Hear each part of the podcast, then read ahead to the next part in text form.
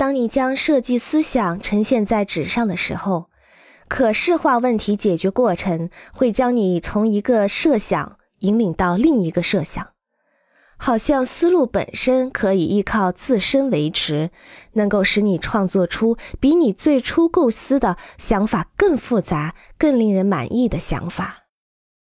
当你用手勾画每一个想法来改进它的时候，这被一再重复的过程使设计工作运行。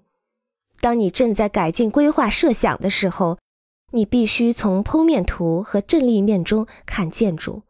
这样你就可以在三维立体上去理解它，并且能依据建筑看起来如何和感觉如何进行调整。如果你的设计并不如你想象中运转良好，记住，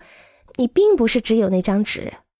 它的线条没有浇筑在混凝土里，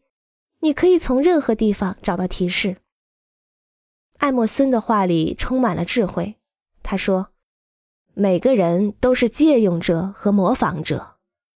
所以承认这一点，多方寻找建议，告诉你自己获得灵感，从这里开始工作。”